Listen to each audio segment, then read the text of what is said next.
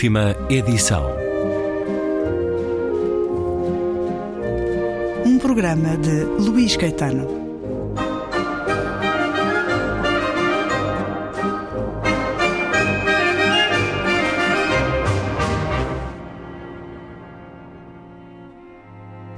Lá atrás, bem criança, o meu rio era o Almonda.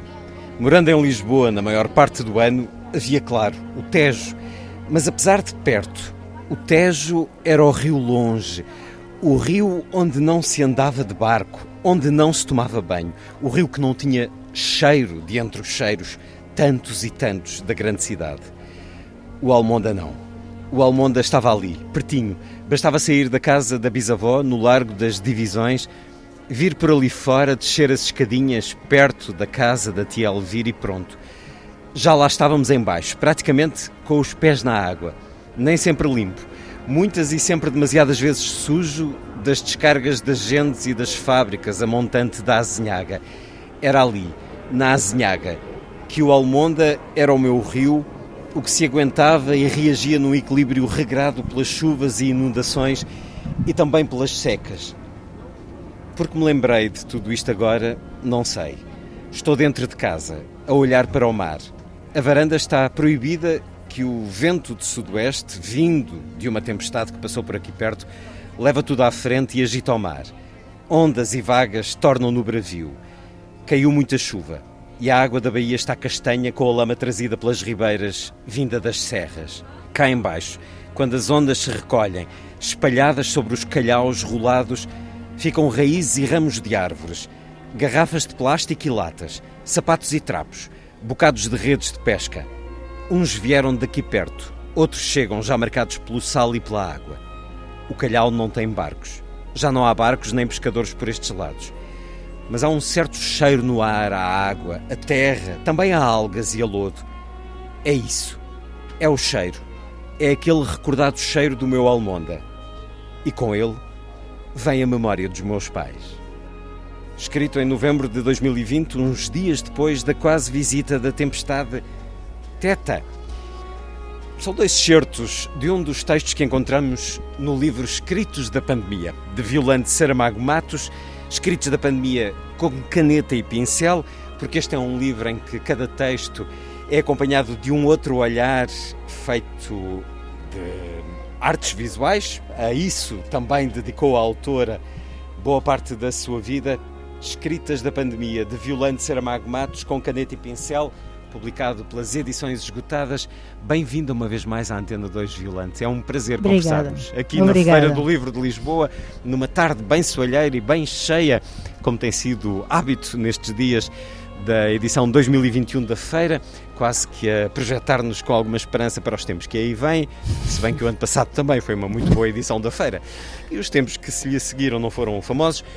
Este livro, Violante Saramago Matos, Escritas da Pandemia com Caneta e Pincel, é um livro marcado pela memória. A pandemia e o confinamento convocaram-na mais ainda para a memória. Primeiro, um agradecimento à Antena 2. É um gosto, um gosto estar aqui contigo. Ah, e sim, convocaram, porque eu creio que o facto de obrigatoriamente o- a nossa relação com o espaço ter ficado restringida eh, grande parte do tempo à casa, às paredes, acaba por nos, eh, por, para nos, por nos fazer olhar, quer para coisas relativamente às quais, numa situação normal, pouca importância daríamos, quer sobretudo pequenos apontamentos, pequenas notas que nos, que nos trouxeram as memórias. E refletir sobre a memória foi uma coisa que eu fiz muito durante este tempo. E, e, de facto, esse, esse, esse Almonda eh, surge exatamente porque a minha relação com, com a Azinhaga é uma relação muito presente e é uma relação que passa muito eh, pelos, pelo, pelas minhas memórias do Almonda, porque foi lá que eu aprendi a. Foi lá que eu aprendi a, A brincar. a, a também. brincar com a água, a brincar com os seixos, com o calhau rolado, Ao deslumbre da água. ao deslumbre da água. Agora que contempla um oceano da sua ilha, da Madeira, a questão da ilha sublinhou o confinamento ou, pelo contrário, aliviou? porque uma ilha tem esse sentido de Eu- pois. lugar fechado, de alguma maneira. Sim, eu creio que isso depende muito da relação que nós temos com o mar. Se a nossa relação com o mar é uma relação de continuidade, de certa maneira a ilha como que se continua, embora debaixo, debaixo do mar, não é? Debaixo da superfície, mas é, há uma relação de continuidade e o mar não funciona como barreira.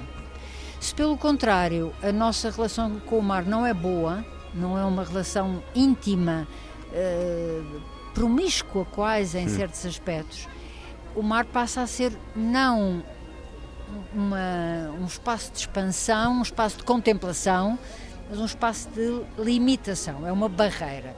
E aí eu creio que eh, o confinamento numa ilha é mais pesado, penso eu. Eu tenho uma, por razões várias, e a principal delas é que sempre vivi muito perto do mar, eu tenho uma boa relação com o mar, eu sinto-me bem ao pé do mar. Prefiro o mar à serra. E, portanto, eh, aquilo que. E tenho a sorte de ter uma varanda sobre o mar. E, portanto, aquilo que aconteceu muito nesta pandemia é que me sentei na varanda. Sentei-me na varanda e fui olhando para o mar e as memórias foram. Olhando e criando, Olhando e foi criando. um tempo de estímulo eh, Foi, à criação, foi. porque a própria memória o convoca, o convida foi, também. é verdade. Tanto na um tempo. pintura, na arte. E a pintura vem por necessidade, pela Hum. primeira vez. eh, isto nunca me tinha acontecido e penso que tem exatamente a ver com essa, com essa alteração da relação com o espaço que nós próprios fazemos, porque nós próprios nos modificamos se temos um espaço amplo ou se pelo contrário temos um espaço absolutamente limitado, não é? E relativamente ao qual temos dificuldade até em sair. E o que aconteceu aqui é que pela primeira vez eu precisei de ter, além da escrita, uma ilustração. Eh, Não é que, as- não é que a ilustração completa escrita, mas é, são duas visões, du- duas expressões, melhor dizendo, da mesma coisa, de um mesmo tema, de uma mesma memória, de uma mesma reflexão. Um livro atravessado por memórias, deslumbres, saudades e inquietações. Foram tempos de tudo isto. Um livro que termina com eh, um belíssimo texto chamado 11 Palavras Depois, que nos evoca o poema As Saborosas Tangerinas de Inhambane, de José Caraveirinha, que escutava num certo programa de rádio. É verdade. Eh, e Na Antena 2. e termina dizendo, e lembrei-me de um verso: Homem, quando é homem, é só um coração, não é dois. O dia ganhou outra cor. Fevereiro de 2021, num dia em que 11 palavras me ajudaram. As palavras têm sido suporte do ser humano nas circunstâncias mais adversas da vida. Neste livro, Violante Saramago Matos, para além deste texto corrido, há também poesia. Posso lhe pedir para ler um poema que está aqui, tem por título Um Silêncio? E assim, um certo programa de rádio ficará com mais um poema dito por quem o escreveu. Um silêncio. Até à varanda sobe o silêncio. Um silêncio cheio de gente inquieta, contida de tanto não querer falar, como se isso tornasse o ar mais seguro e a respiração isenta de risco. Um silêncio dos olhares que mal se cruzam, como se o vírus pudesse passar através deles. Da saudação fugidia, do sorriso leve de um toque de mão que está omisso. Um silêncio surdo que vem de todo o lado. Como se lá embaixo a lava tivesse arrefecido e tudo fosse rígido e frio. Como se os astros não existissem e o céu fosse nada, a não ser vazio. Um silêncio expectante das certezas de hoje e do amanhã das dúvidas, porque acabou o tempo feito de respostas feitas e nasce o inadiável tempo das perguntas urgentes.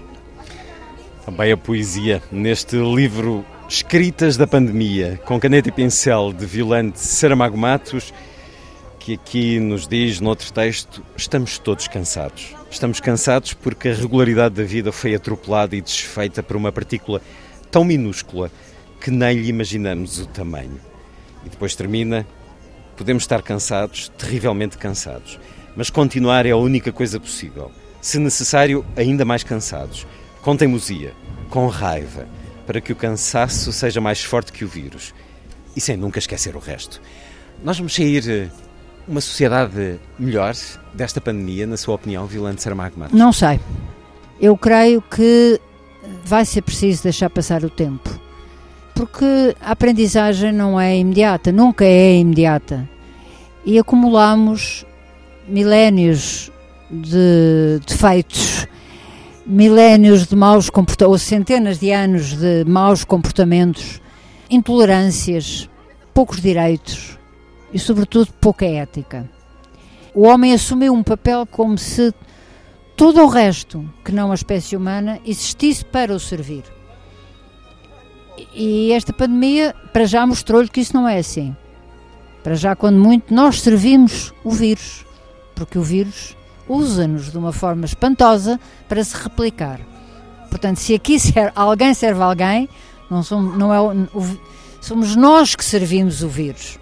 Portanto, devemos aprender isso e devemos significar e devemos aprender com isto, do meu ponto de vista, que efetivamente nós não somos a espécie importante do planeta, nós somos mais uma espécie do planeta relativamente à qual só temos um papel a fazer, que é de nos considerarmos parte integrante de um todo, de um todo que passa pelo globo terrestre, que passa pelos oceanos, pela terra, pelas florestas, pelas espécies animais, vegetais, microbiológicas, macrobiológicas, enfim, uma infinidade. E, sobretudo, mudar esta forma egoísta de ver o mundo e é provável que isto demore algum tempo, mas eu creio que apesar de tudo e apesar de, eh, de continuar a dizer que as coisas não mudam de um dia para o outro, nem sequer de uma década para a outra, eu creio que algum ensinamento tem que ter ficado que nos faça melhor. Que nos faça uma espécie melhor mais e mais digna e mais solidária. É bom que a questão das vacinas, por exemplo, seja rapidamente trabalhada nesse sentido, porque até agora é uma a questão das vacinas para o resto do mundo, Exato. para Exato. continentes como a África e a Ásia, e a Ásia. Uh, vão mostrando que ainda não percebemos o essencial, exato, exato, mas uh, sim, que sim, o tempo sim. nos eh, convoque para isso. Violante Saramago Matos, que durante este tempo de pandemia publicou também outro livro, Pintas e Pirata, Detetives de Pata Cheia, com ilustração de Ana Luz, a sua vertente para os mais novos, eh, a sua vertente animália, uh, olhando uh, para dentro de casa, para os seus animais e convertendo-os muitas vezes em personagens de histórias detetivescas. Ora, este uh, Detetives de Pata Cheia traz-nos a história de uma outra luta. estávamos a falar da luta contra o vírus mas há também a luta contra outros vírus que, sim, sim. que também andam por aí vírus uh, de radicalismo e de opressão, mesmo que encapotada sobre outros nomes. Ora, a certa altura, aqui as suas personagens, os seus cães e gatos deste livro, também com as chancela edições esgotadas, entram num sobressalto, num alvoroço. Estavam a dormir quando de repente um deles diz: Venham cá, venham cá e não façam barulho. Não sei bem o que se passa, mas sabes, Pipoca, ouvi agora mesmo a tua dona e o meu dono a dizerem que tinham estado presos. Eu pensava que só é preso quem é mau. Será que eles são maus? Este é o ponto de partida para um sobressalto entre os uh, simpáticos animais. Uma história contada aos mais novos, bastante novos. Como é que se conta a história da prisão e da luta contra a opressão às crianças através de, heróis de quatro patas, violantes aramagmados? Uh, esse foi um certo senhor que eu conheço uh, há dois anos que me disse que eu, enfim, ao longo, depois de uma certa conversa, que enfim, tinha percebido que eu não era, não era capaz de fazer aquilo e eu fiquei danada, porque não gosto que me digam que eu não sou capaz. Enfim, esta é a parte engraçada do desafio, digamos assim, mas foi um desafio seu. É verdade que foi um desafio seu. Nunca tinha pensado nisso porque exatamente achei que era uma coisa extremamente difícil e não sabia por onde lhe pegar.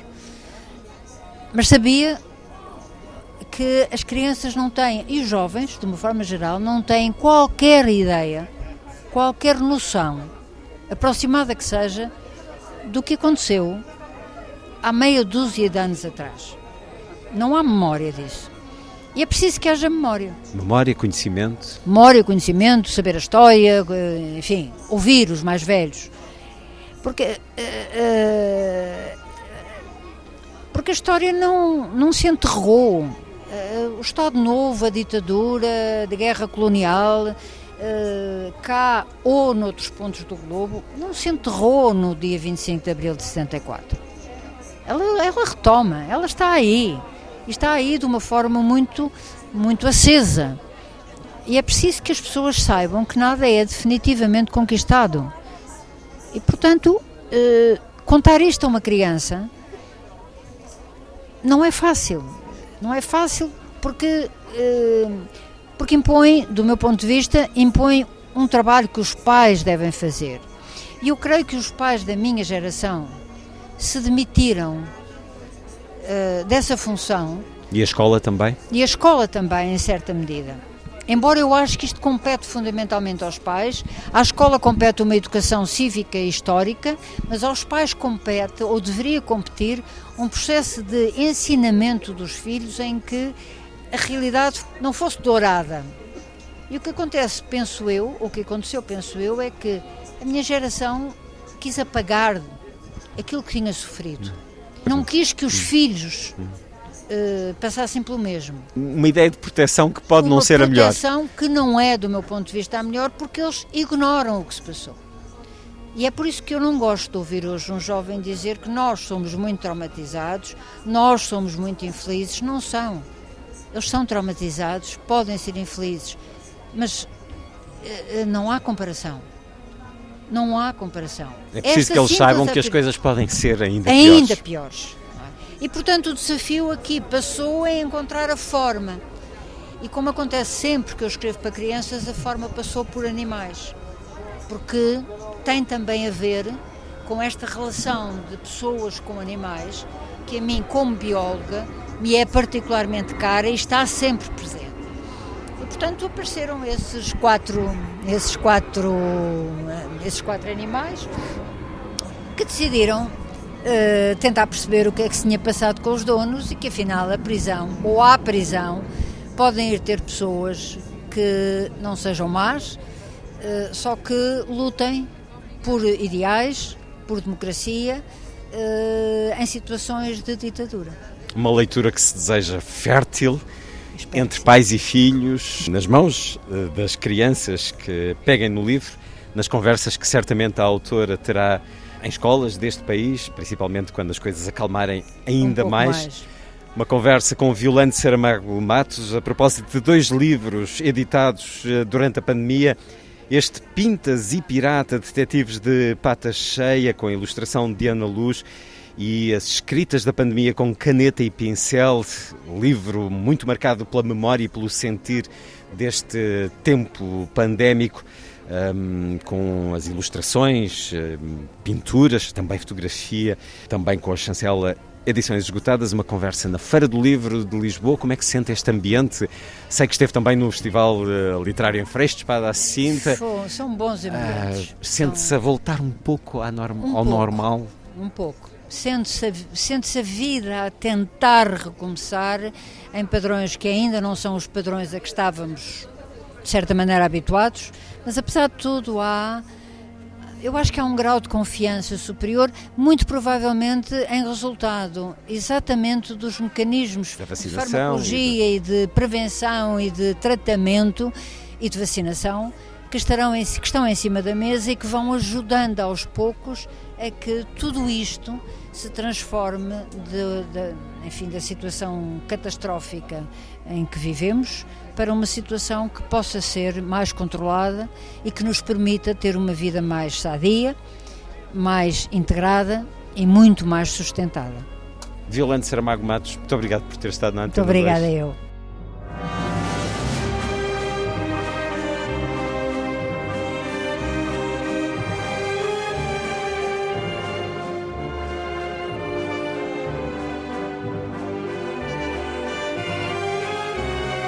Última edição.